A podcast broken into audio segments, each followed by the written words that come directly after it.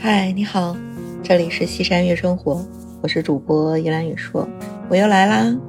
我们接着聊一聊《人世间》这部电视剧里边的人间清醒，就是随着剧情的这个发展啊，这周蓉到了北京上大学，跟着这个冯化成回家探亲，然后冯化成呢，在这个周家父母面前，文人啊，文绉绉的说出来两句话。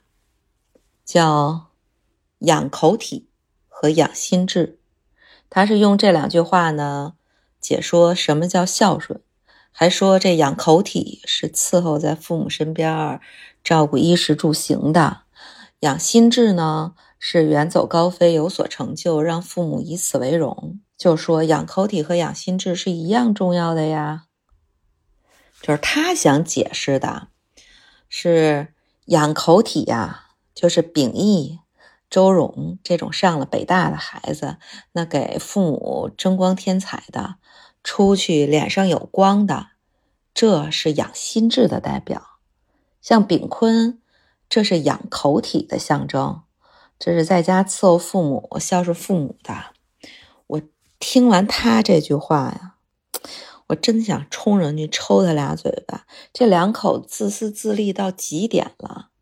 就如果不是因为冯化成，不是因为周荣，这炳坤这两口子帮人家养闺女，然后在家伺候爹妈，这妈不就是因为这冯化成的这个问题，然后急火攻心，躺在床上，基本上植物人待了两年多吗？那他妈躺在床上，就算是你不知道。孩子也养在这自己弟弟那儿，也没有说要把这孩子接回去，就坦然的接受了人家的这样的一个帮助，还觉得天经地义的，觉得自己给父母脸上增光添彩。这这就应了那句话吗？这就怕流氓有文化呀。但实际上呢，就在《论语》里边，子夏问孝啊，孔子说了两个字儿。色难，久病床前无孝子啊！就你，你真的是待在父母身边你你像炳坤那种伺候躺在炕上这个老妈，那你能两年多，将近一千天的时间，然后没有任何的怨言，太难了。现在好多这个家里。离开父母身边，所谓的孝顺是个什么？也就是打个电话、聊个视频、问候问候，吃饭怎么样啊？睡觉好不好呀？高血压有没有好一点呀？这血糖降了没呀？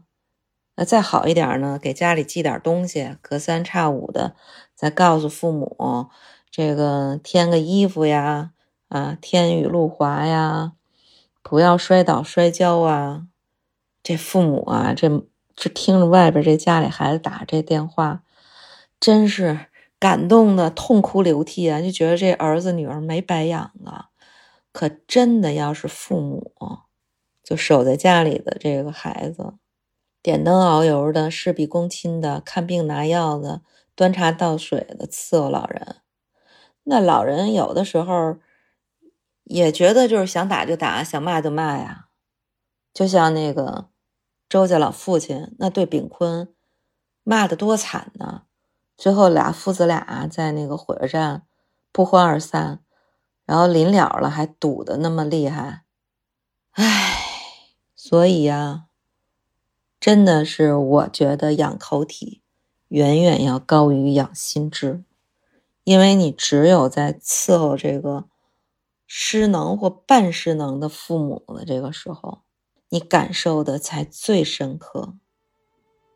你看这一点儿，这个周妈妈就体会很深呢。虽然她有时候开始糊涂了，可是她对炳坤说啥？妈一直觉得你比你哥、你姐强。你哥、你姐六九年离开家里边，这妈就真的觉得他们走了。你在家，妈心里就踏实。这才是真正的对养口体的一种肯定。所以，趁着父母在，还是好好的养口体吧。这才是真的孝顺，也是父母能够享受得到的惠而不费的好处。今天我们就说到这儿了。如果你有任何的意见和建议，欢迎你在我的音频下边评论留言哦，我会一一回复的。